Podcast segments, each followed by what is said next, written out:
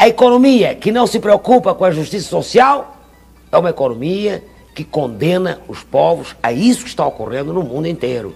Uma brutal concentração de renda e de riqueza, um desemprego e a miséria.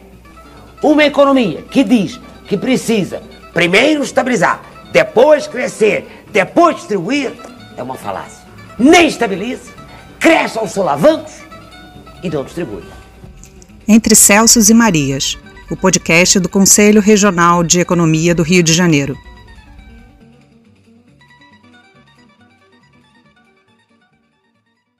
Bom dia, boa tarde, boa noite, querido e querido ouvinte. Estamos aqui para mais um episódio do Entre Celsos e Marias, o podcast do Conselho Regional de Economia do Rio de Janeiro. Aqui quem fala é Gustavo Noronha e estou aqui para conversar com dois diretores do Instituto de Finanças Funcionais para o Desenvolvimento, Caio Vilela e Fabiano Dalto. Fabiano, ele é professor do Departamento de Economia e do Programa de Pós-Graduação em Políticas Públicas da Universidade Federal do Paraná e é diretor do IFFB. Enquanto o Caio, ele é professor do Instituto de Economia da UFRJ, pesquisador do Grupo de Economia do Setor Público da mesma universidade e diretor de projetos do IFFD. Nosso papo um pouco é falar um pouco do, do, que, do que é o IFFD, né? Eles vão fazer uma apresentação aqui, não só deles, mas como do IFFD, o que, que é isso e o que pode contribuir. Depois a gente toca alguns assuntos da conjuntura para apimentar um pouquinho o debate. Eu vou começar com o Fabiano, para ele se apresentar, é falar um pouquinho do FFD, depois já, já, o Fabiano já rola a bola para o Caio, que já se apresenta também, aí depois eu retomo e a gente começa a fazer as nossas perguntas aqui. Vai lá, Fabiano. É, obrigado, Gustavo, por nos convidar, né, falar um pouco do nosso instituto. É, bom, eu sou, como você apresentou já, eu sou Fabiano Dalto, sou professor aqui na Universidade Federal do Paraná, em Curitiba, é, e diretor de pesquisa do IFFD.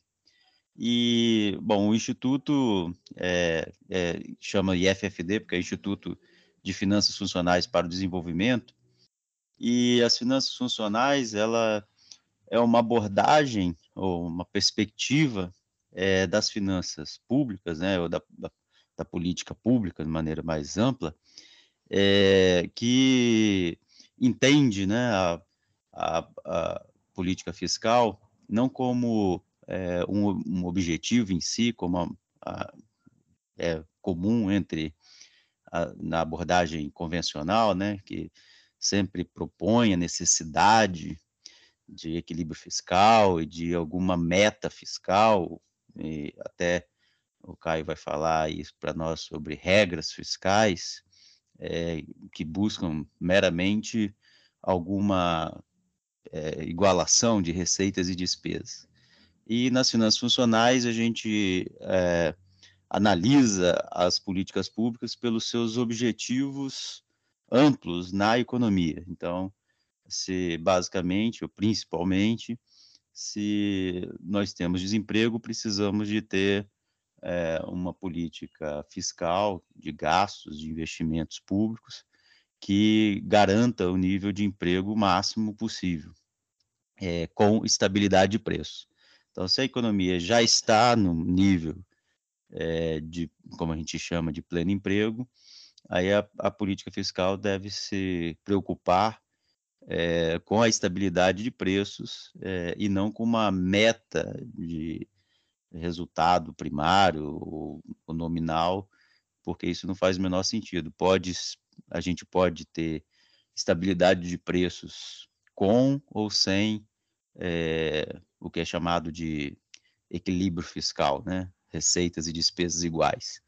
É, então, a, a, as finanças funcionais, ela tem um, uma perspectiva é, muito peculiar, vamos dizer assim, por, se a gente observar o, o debate é, que se tem na, na, na economia brasileira, né, no debate público brasileiro, porque ela se preocupa com uh, as, as coisas concretas e reais da economia. Então, com com se a economia está operando com a sua máxima capacidade, né, ou se ela está abaixo da sua máxima capacidade. é, e não olha para o resultado fiscal. E uma segunda coisa que as finanças funcionais é, nos permite ver, né, é, ou ampliar, são as possibilidades de política econômica. Portanto, né, se a gente se orienta pela visão tradicional de que os gastos têm que igualar as receitas, a gente perde inúmeras oportunidades ou deixa de fazer inúmeras coisas necessárias é, simplesmente porque por causa de um, uma conta de chegar que é se as nossas é, despesas estão igual às nossas receitas.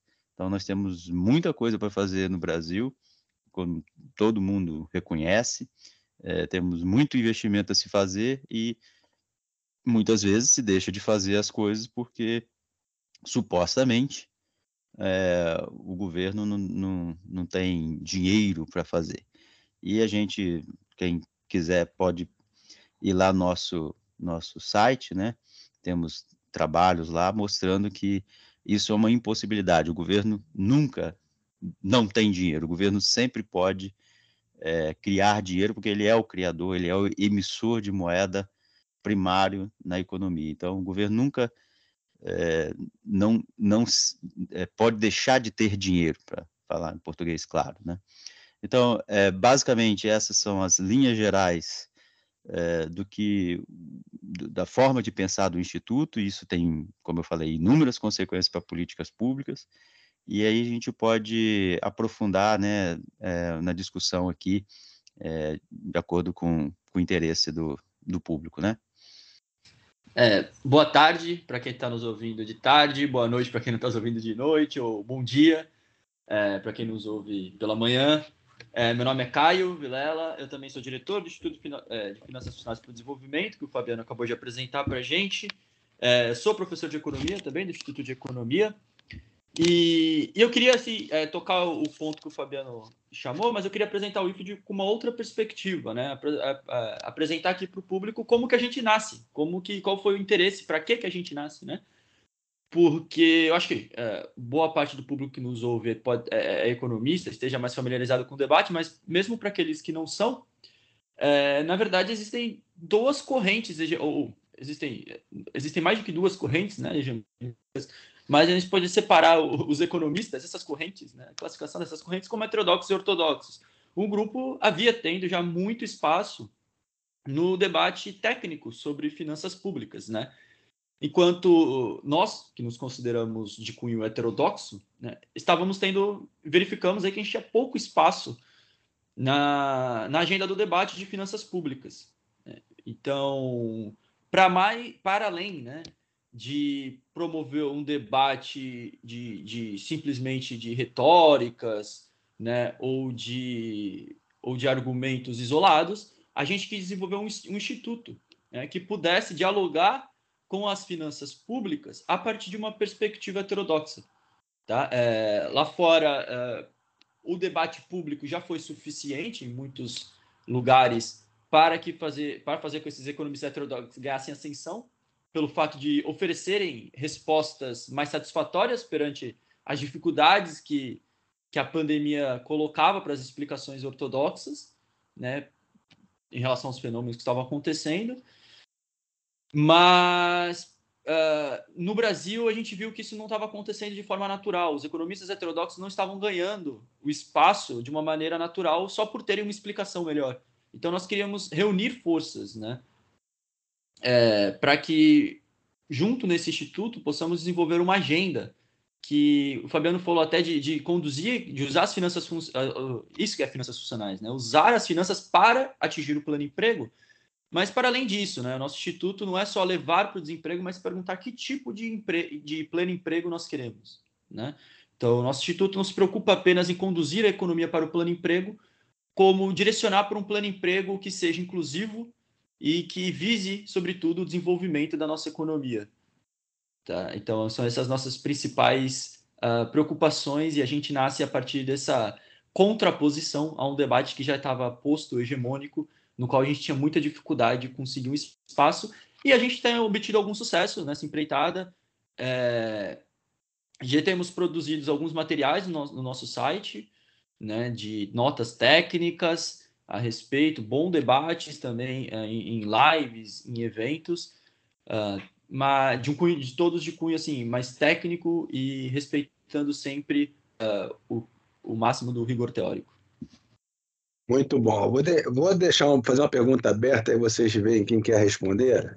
É, se tem alguma instituição na qual o Instituto se inspire, alguém, alguém que vocês se espelhem, que ah, queremos fazer igual tal instituição. Essa é a primeira pergunta bem simples, depois eu começo a complicar um pouquinho. É, olá, Gustavo. Bom, eu posso. No início, a gente, na verdade, teve várias inspirações, é, e, e, claro que a construção também vai, vai dizendo, né, como que a gente vai ser, né? Mas nossa é, inspiração, assim, de modelo é, que poderia nos guiar, né? É um, um, instituto interessante nos Estados Unidos, o Instituto Levi, que produz muita, muitas coisas é, interessantes sobre muitas áreas da, da economia, né? É, acho que muita gente aqui deve conhecer este instituto. É, então esse foi um, um primeiro é, tipo de instituição que nos é, nos estimulou, né? Mas existem muitas outras que foram, a gente foi olhando e, e pesquisando em vários lugares do mundo.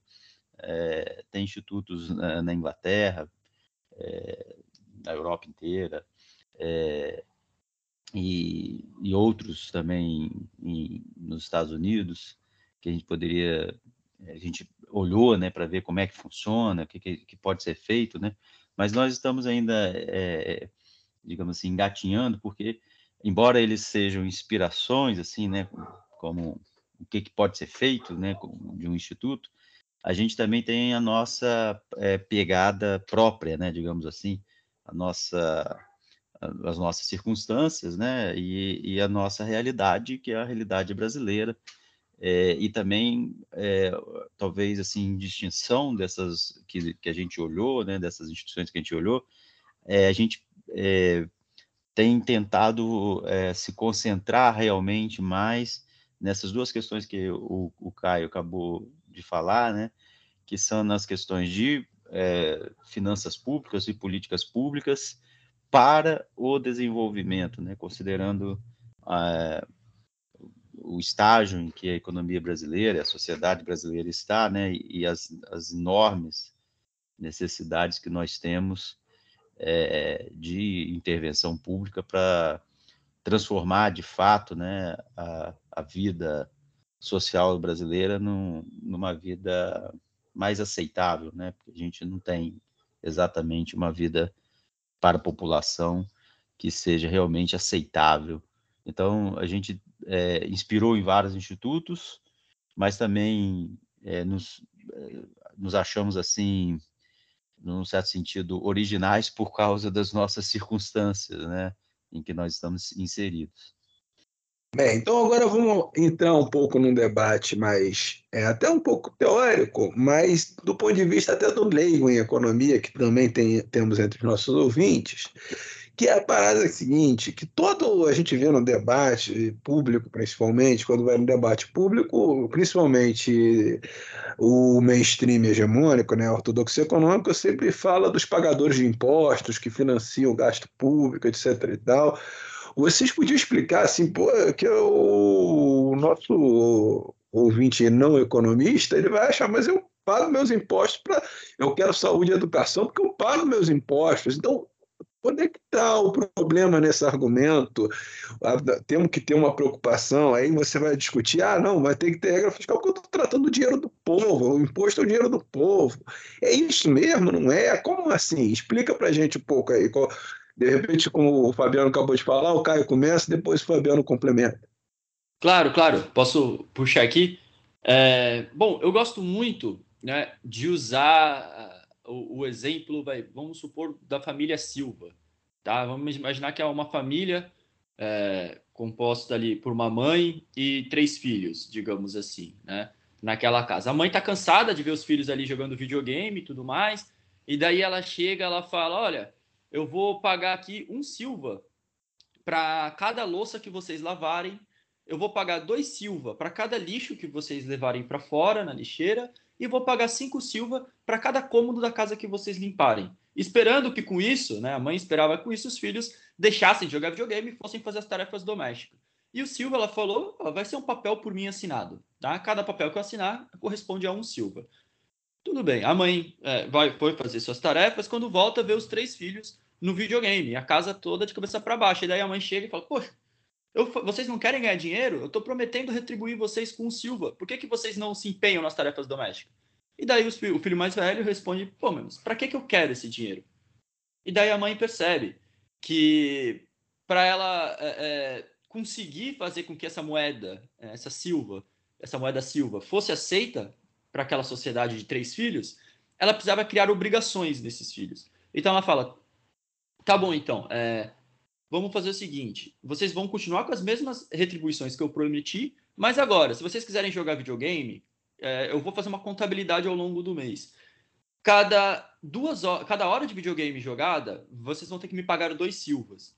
É, se vocês quiserem fazer escolinha de futebol, por exemplo, vocês vão ter que me pagar 30 silvas. Tá? E não adianta chegar para mim no final do mês é, com uma nota de 100 reais falando que vai pagar o professor de futebol, da escolinha de futebol. Não, eu não aceito. Quem paga o professor da escolinha de futebol sou eu, a mãe Silva. É, vocês vão ter que chegar para mim com os 30 Silvas, né? que seja 30 papéis assinados por mim, para que eu faça o pagamento para o professor. E daí ela enfim, vai trabalhar mais uma vez, quando volta, a casa está impecável, é um brinco. Por quê? Porque quando essa mãe atribuiu, uh, uh, gerou obrigações nos filhos, os filhos tiveram a necessidade de fazer as tarefas domésticas para então arrecadar os silvas. Tá? Então, o filho lavou uma louça, a mãe vai lá, assina um papel, entrega esse papel para o filho, um silva. O filho lavou, um, digamos, limpou a, a, sala, limpou o quarto, né? São dois cômodos, a mãe tinha prometido cinco, cinco silvas por cômodo, a mãe vai lá assina cinco silvas por cada cômodo, dá 10, 10 silvas e paga para o filho. Chega no final do mês, tá certo? Uh, a mãe fala: Olha, você jogou, chega para o filho mais velho, você jogou 10 horas de videogame, portanto você me deve 20 silvas. E o filho paga os silvas de volta. Né? Então, é assim que funciona essa pequena casa do Silva. Então, nessa pequena casa do Silva, para que que serve essa? Uh, é, para que que a mãe vai precisar arrecadar de volta uh, os papéis que ela mesma assina? Para fazer com que esse papel seja aceito pelos filhos. Se a mãe não tivesse imposto essa obrigação, primeiro os filhos não iam querer essa moeda para nada. Mas tem outras funções também dessa arrecadação. Tá? Eu, vou, eu vou tratar mais à frente essas outras funções. Mas o fato, só para fazer aqui, fechar essa analogia, é, numa sociedade um pouco mais complexa, de vários cidadãos, essa mãe Silva corresponderia ao nosso governo soberano, tá? É, que é capaz de gastar e tributar na sua moeda. Né? Então, é, vejam, essas notas que nós carregamos nas carteiras de 10 reais, de 2 reais, nada mais é que um pedaço de papel colorido. Tá? E por que, que nós aceitamos? Porque, o, porque ela está assinado, esse papel está assinado pelo governo, assim como a mãe Silva assinou o papel. Tá? Então, é, essa confiança que nós temos de que todo mundo nessa sociedade vai aceitar essa nota colorida, é, pintada aí com, com, é, com mico-leão dourado, né, com, com, com peixe, enfim. Essa nota colorida, ela é aceita por todo, porque todos nós, em conjunto, temos uma, um, uma obrigação a ser quitada com o governo, assim como os filhos tinham com a mãe Silva. Né? Então, a primeira função do imposto, nesse caso, Gustavo, ele serve para fazer que a gente aceite a moeda. Se nós não tivéssemos essa obrigação coletiva, nenhum de nós aceitaríamos a moeda. Tá? Esse é o primeiro ponto. Mas, para além disso, é, os impostos têm outras funções também. Por exemplo, imagina que um filho mais velho, ele, ou os filhos em conjunto, né, eles têm capacidade para jogar 28 horas de videogame por dia. Tá? É, então, eles têm silvas coletados, é, eles têm silva acumulados, na verdade, de maneira desproporcional. Eles não têm nem capacidade para jogar 20, 28 horas de videogame por dia. Tá? Então, o que a mãe deve fazer nessa situação? Bom, tem, muito, tem mais poder de compra entre esses irmãos do que ah, aquele videogame é capaz de oferecer. Então, a mãe tributa para recolher esse poder de compra em excesso. Tá? Isso é uma função dos tributos na nossa sociedade. Se tem muito poder de compra em alguma determinada área ou na economia como um todo, o governo pode tributar para tirar esse poder de compra. Uma outra função dos tributos é a distribuição de renda. Vamos supor que a mãe percebe que o filho mais velho está dominando o videogame, enquanto os filhos mais novos não têm acesso ao videogame por falta de silvas. O que a mãe pode fazer? Um imposto de renda sobre o filho mais velho. Né? Na nossa sociedade, a gente pode pensar em imposto sobre grandes fortunas, imposto sobre, uh, sobre dividendos e outras formas de arrecadação para tornar a distribuição de renda mais justa. Por fim, uma terceira função do imposto seria o de desincentivar comportamentos que a gente não considera válido. Né? Então, vamos supor, uh, na nossa sociedade, cigarros. A gente quer desestimular que os cidadãos brasileiros fumem. Então, nós cobramos um imposto extra sobre o cigarro. Uh, enfim, são essas as funções que os tributos têm. Mas veja, em nenhuma delas a função do tributo foi de financiar o gasto. Por quê? Porque a mãe, vamos pensar no caso da mãe Silva. A mãe Silva, ela não tem como arrecadar os Silvas é, dos seus filhos sem que antes ela tenha assinado o papel e pago para o Silva. Ou seja, é, a mãe Silva precisa, precisa, primeiro gastar os Silvas, assinar o papel e pagar o, a atividade que o seu filho prestou, para depois ser capaz de coletar esse dinheiro. Tá? É, isso, trazendo para a teoria, estaria de acordo com o princípio da demanda efetiva, por exemplo, do Keynes, é, que fala que o, que, o gasto é, precede a renda. Uh, se a gente quiser transpor isso, uh, uma outra forma de, de a gente, uh, uma, um corolário, na verdade, dessa imposição é que o investimento precede a poupança, né? E um, isso para o setor privado, para a economia como um todo, na verdade, mas para o setor público a gente teria, então, que o gasto do governo precede a renda, né? Os gastos precedem os tributos. É, na verdade, é o gasto do governo que faz com que aquela economia funcione e, com isso, ele seja capaz de arrecadar depois. Então, eu não sei se eu consegui responder sua pergunta de uma maneira mais objetiva, mas é isso. Primeiro, o governo não depende do gasto no soberano, não depende dos tributos, perdão, mas sim, os tributos têm sim funções importantíssimas para cumprir na sociedade. Então, já para colar a bola para o Fabiano complementar, então qual é o limite do gasto público? É, tem, tem algum limite? Posso gastar desenfreada? Só rodar a maquininha, imprimir dinheiro e gastar, Fabiano? Bom, no, primeiro, só voltando ao que você falou antes, né, na pergunta, não tem problema nenhum as pessoas pensarem eu pago impostos e quero serviço. Embora a gente, eh, nosso ponto de vista, as pessoas não, não merecem bons serviços públicos simplesmente porque pagam impostos, né? Crianças não pagam impostos, mas também merecem bons serviços, e tantas pessoas que não têm renda, mas também merecem bons serviços. Então, ser pagador de impostos não é a razão pela qual a gente mereça é, ter uma vida boa, né? Mas, é, de fato, não, não, não, o governo não, não pode gastar ilimitadamente, embora ele, este, ele não tenha limites financeiros para gastar. É, então, quais seriam os limites? Essa é a pergunta. Os limites são limites reais, como a gente diz, né? A, a disponibilidade de recursos é, que você tem, recursos reais, mão de obra, materiais, conhecimento, enfim, coisas que você tenha disponível no seu país, é, que são é, é, estão à venda, né, na moeda que o governo emite. Então, se quando a gente vê pessoas desempregadas, isso é porque o, a, o nível de gasto está insuficiente na economia. Pode também estar mal direcionado, como o Caio falou, mas certamente está insuficiente. Então, é, existe o limite real né, dos recursos disponíveis, é, e como é, em qualquer economia, isso é igual em qualquer lugar, as economias não têm todos os tipos de recursos necessários para todas as coisas que elas consomem ou precisam para se reproduzir, é, possível que, em alguns casos, a gente precise de comprar produtos ou serviços tecnologia, por exemplo, de, é, de outros países e por e, e daí usar ter que usar a moeda estrangeira para comprar recursos de outros países. Então, quando a gente necessita de comprar recursos de outros países, então é, também significa uma restrição real a nossa capacidade de compra em moeda estrangeira. Então, veja, é, dos recursos domésticos, o governo não tem é, para comprar recursos domésticos, o governo não tem limite financeiro nenhum. Mas para comprar recursos externos que ele eventualmente necessite, é produzido em outros lugares que ele eventualmente necessite, aí ele precisa de ter é, moeda estrangeira, né, para comprar é, esses, é, é, esses recursos do estrangeiro. Então, é, resumidamente, é, os governos não podem simplesmente, como se diz por aí, né, imprimir moeda sem limites.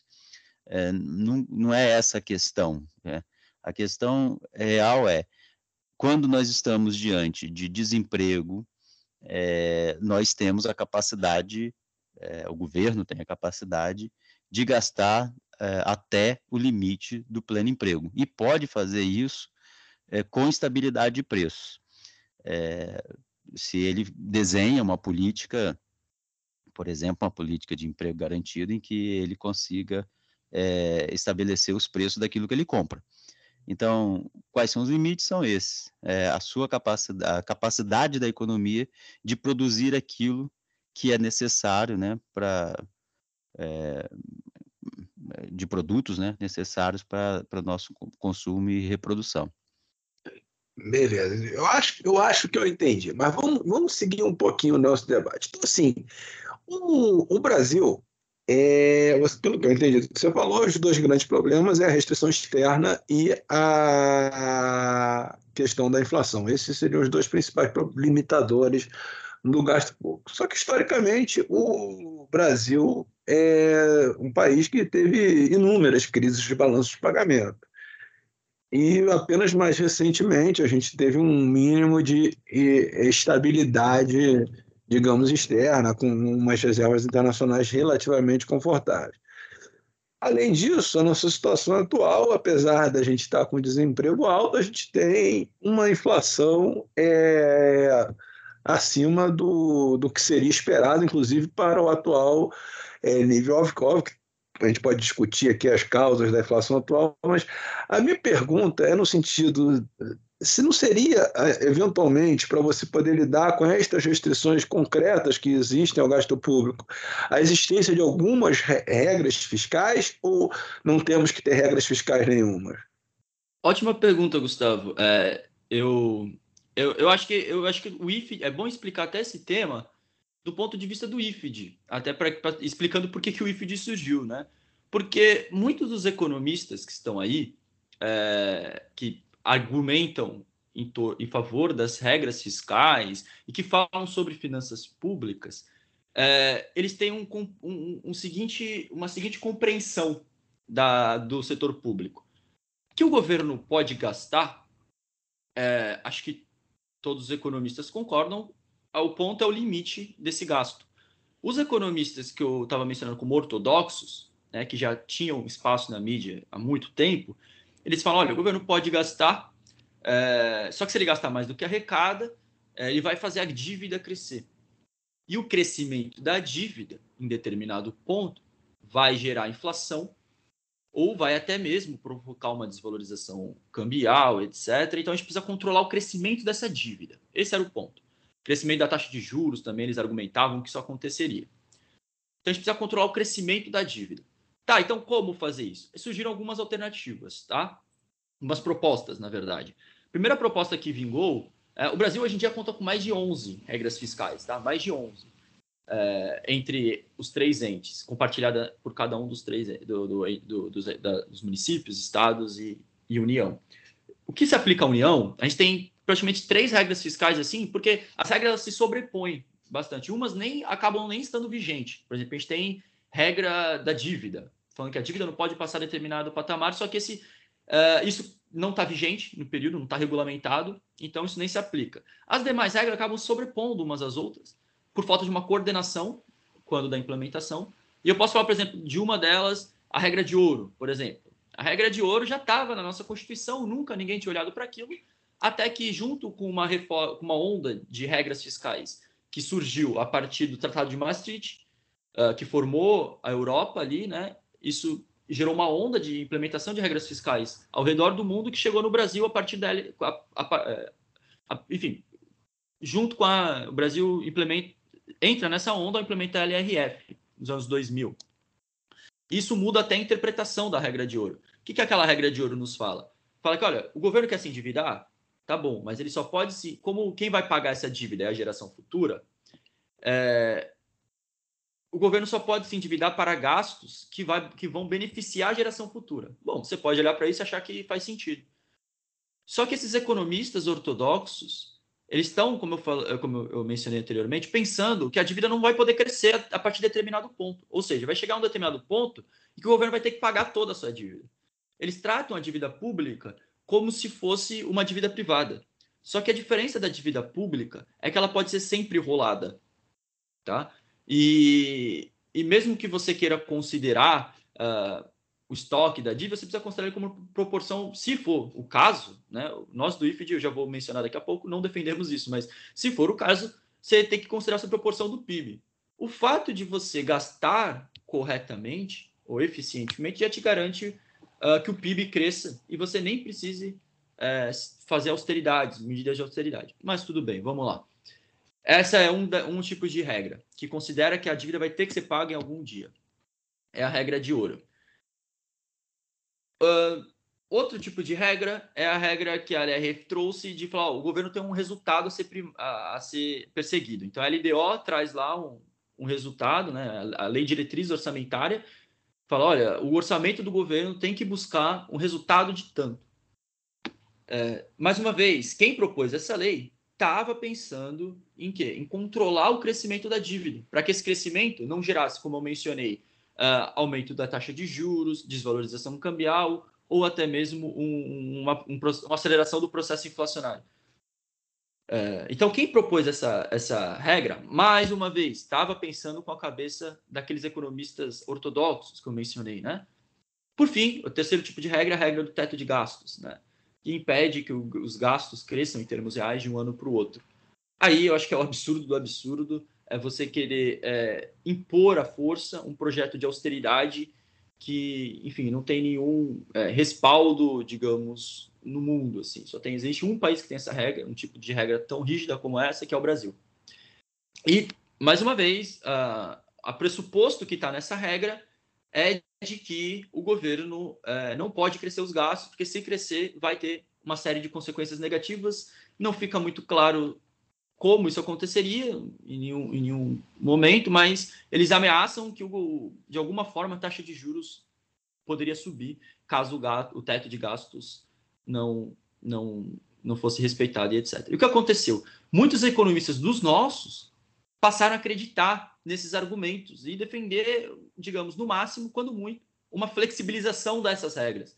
Mas veja, como eu mencionei, todas essas regras, tá, elas estão embasadas em argumentos ortodoxos. Então o IFID ele surge com uma proposta diferente. Olha, vamos pensar política fiscal, setor público como um todo, não só política fiscal, setor público como um todo, a partir de uma perspectiva heterodoxa, a partir de uma perspectiva do princípio da demanda efetiva. E quando a gente faz isso, a gente percebe o quão uh, ineficazes são essas regras. Tá? O que a gente costuma dizer que são restrições autoimpostas à atuação do setor público. Tá?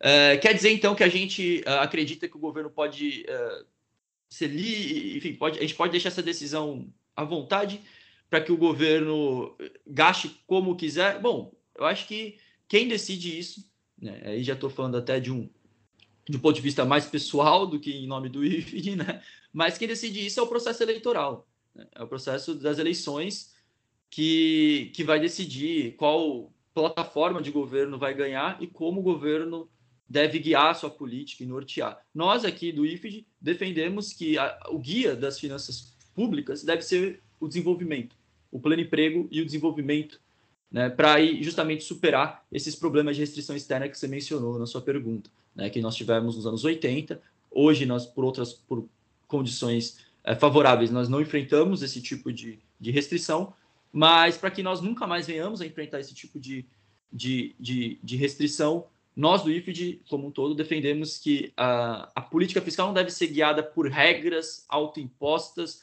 que tentam equilibrar o orçamento enquanto a Terra completa uma volta em torno do Sol. Tá? A gente acredita que a nossa política econômica deve ser guiada é, gui, visando um objetivo final, um planejamento. Então, é, não se trata de, de colocar um limite autoimposto, mas sim de planejar, de projetar uma economia que nós queremos. E nesse cenário atual, assim, com inflação e desemprego concomitante, é, a gente pô, tem espaço para. Como é que a gente pensa numa situação como essa? Bom, primeiro a gente precisa é, determinar né, quais são os fatores que estão afetando, estão determinando essa taxa de inflação muito elevada, que, porque, como você mesmo disse, é, não se trata de um excesso de demanda, visto que é, existe uma alta taxa de desemprego, né? É, e os salários reais estão caindo, né? Então, seguramente, no nosso caso, não se trata de um excesso de demanda. E daí toda essa discussão é, de um equívoco, vamos dizer assim, é, deliberado ou não, do, de se atacar o problema né, pelo Banco Central através de elevações permanentes da taxa de juros. Né? É, por outro lado, como tem sido discutido amplamente aí, nós temos, é, principalmente no, no, setor de energia, mas não só ele, em outros setores também, é, uma, uma pressão de, de subida de preços é, que está associado, obviamente, com elevações de, de markup e, e também por estarem associados a, aos preços internacionais que têm crescido, né? mesmo quando é, nós temos a capacidade doméstica de produção. Então, é, essa, essa inflação que nós estamos vivendo, né, é como os economistas dizem, uma inflação é, determinado pelo lado da oferta, né? especialmente pela elevação do, das margens de lucro, certamente, e não por uma restrição é, de capacidade de oferta, né? Vis-à-vis -vis um aumento da demanda que não está acontecendo. Então, se esse diagnóstico é correto, né? Então, na verdade, nós é, deveríamos é, a enfrentar a questão inflacionária é, por, pela regulação desses setores que estão elevando os preços de maneira a espalhar né, a inflação pelo sistema. É, nitidamente, né, o, o, o, evidentemente, é o caso é, dos combustíveis, mas não só eles, né, da energia como todo, né, a energia elétrica, por exemplo, é, todos esses, esses componentes de energia é, estão vinculados a esse, a esse, problema que eu estou falando. Então, neste caso, nós estamos com problemas separados, né? Como o nosso problema inflacionário não tem que ver com o problema é, de excesso de demanda é, ou de restrição de oferta, é, a questão do emprego ele pode ser, obviamente, atacado por uma política de emprego, de garantia de emprego. E a gente pode fazer isso sem fazer pressões inflacionárias se a gente, se o governo, né, ele adotar uma política em que ele determina a, a taxa de salários. Então, como um monopolista do setor, ele poderia simplesmente determinar a taxa de salário Pode ser uma taxa de salário mais alta do que a gente tem, isso não seria um, exatamente um problema, exatamente porque nós não temos restrição de oferta é, neste momento, pelo contrário, né? É, então, a, a, solução do problema do desemprego é até relativamente, eu diria, mais fácil do que o problema é, que é muito mais complexo, né, de regulação é, do, dos preços em setores-chave que nós temos visto, especialmente da energia, mas também de alimentos, etc., é, que envolveria, no caso, por exemplo, dos alimentos, envolveria é, outras políticas de regulação dos preços, né, através de estoques reguladores, etc., que já tivemos e não temos, mas outras, outras é, políticas, eu imagino que também devam ser implementadas, é, então, são, são problemas hoje é, desconectados nesse sentido. É, não é uma inflação por excesso de demanda, então é, eles devem ser atacados, vamos chamar assim, por políticas diferenciadas. Né?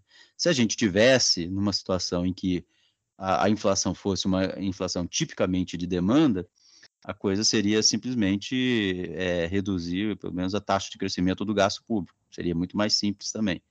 É, mas não é o caso. Né? Aproveitando, o gancho, é, eu, eu, penso nessa situação assim da inflação, com o desemprego alto, as pessoas não, não estão tendo condições de arcar com seus custos de vida.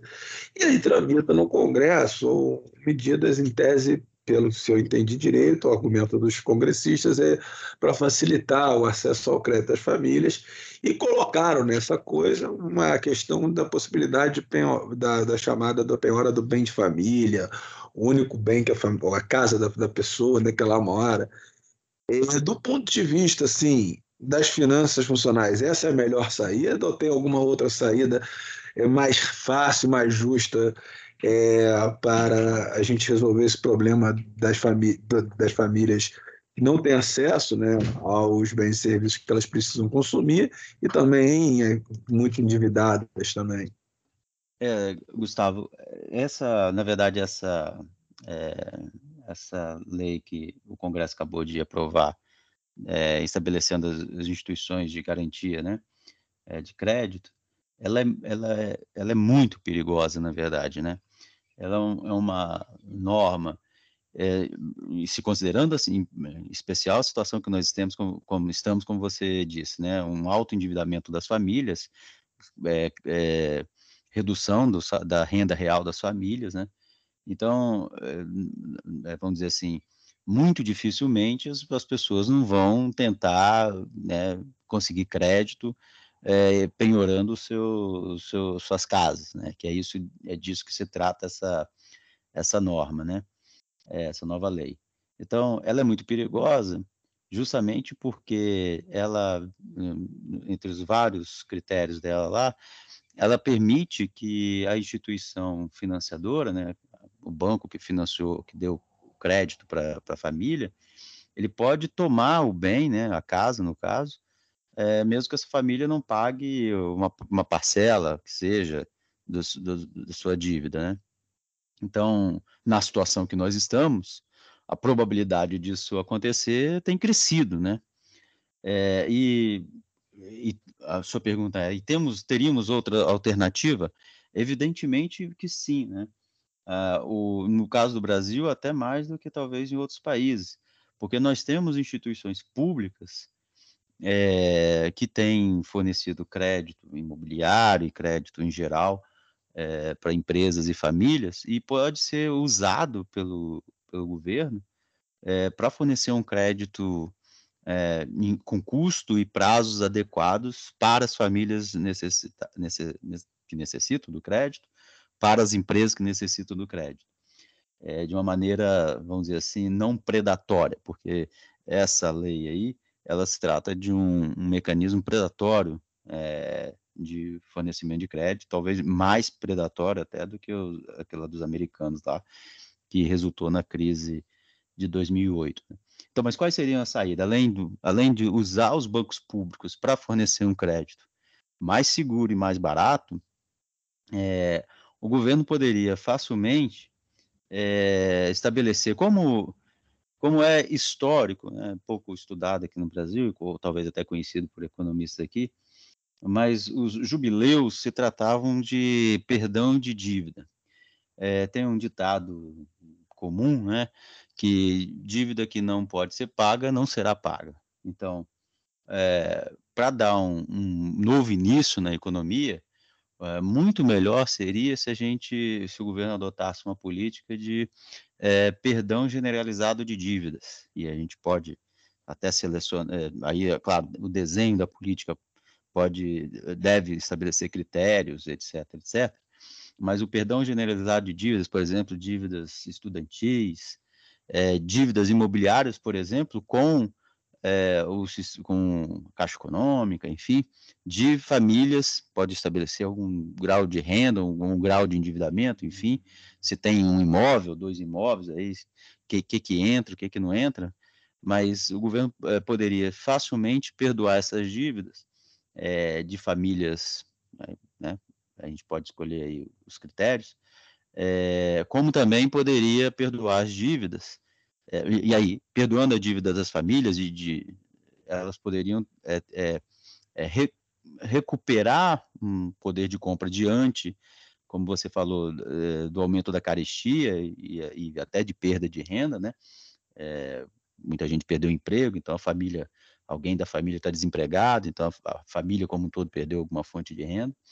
É, como também poderíamos, é, o governo poderia perdoar, como deveria né, perdoar, dívida dos entes subnacionais em troca de investimentos que e representem, né, e que representam, principalmente para as famílias mais pobres, um, um provimento de renda. Por exemplo, é, quando os estados e municípios, o governo federal, investem em saúde e educação, é, as famílias não precisam, por exemplo, colocar filhos em escolas privadas, nem colocar filhos em é, ou, ou, comprar é, planos de saúde. E isso, obviamente, é mais uma, uma forma de você ampliar a renda disponível é, das famílias é, se você perdoar, por exemplo, dívidas é, de estados e municípios em troca de investimentos públicos, por exemplo. Então, existe esse poder financeiro que a gente estava dizendo, ilimitado do Estado, ele pode ser usado de muitas maneiras a beneficiar, por exemplo, nessa questão da dívida, a beneficiar as famílias, retirando essa, essa carga de dívida exagerada é, e algumas vezes já, como se diz, já pagas, né? Porque com as taxas de juros exorbitantes que nós temos no país, para o consumidor, certamente, as famílias pagam duas, três vezes o valor que tomaram emprestado, algo que é absolutamente inimaginável em qualquer lugar do planeta, né? Então, é, existem, então, muitas possibilidades, eu descrevi algumas aqui, de como que o governo poderia é, é, criar programas de perdão de dívidas, de uma maneira generalizada. E eu pontuei algumas aqui para a gente né, ter ideia de como que isso pode é, ser, ter um, um, impacto bastante amplo na, na economia como um todo, né? Ô, Gustavo, é, se você me permite, só para eu fazer um adendo aqui à fala do, do, Fabiano, que é apontar a inocuidade também desse tipo de política na, na, como, uma, como uma tentativa de promover o crescimento da economia, né?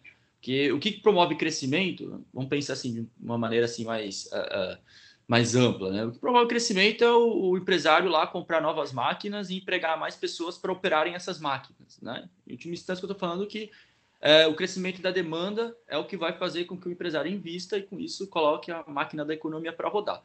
É, esse, se a gente analisar esse tipo de política especial, de barateamento de crédito, ou um outro tipo, ou tentativa de né, barateamento de crédito, via em que permite que o trabalhador dê a sua casa como garantia para conseguir um crédito mais barato, isso não é capaz de ter um impacto macroeconômico relevante, tá certo? Porque, veja, você está partindo de um ponto em que os empresários tá, estão cheios de ociosidade, os estoques estão altos, então, ainda que você consiga, por um breve período, né, dar um suspiro econômico, como o trabalhador tomando emprestado para consumo, Certo? Se a gente pegar as dívidas que nós temos, a maior parte da dívida uh, atualmente que tem crescido, a parte da dívida mais relevante que tem crescido é para consumo cartão de crédito, né?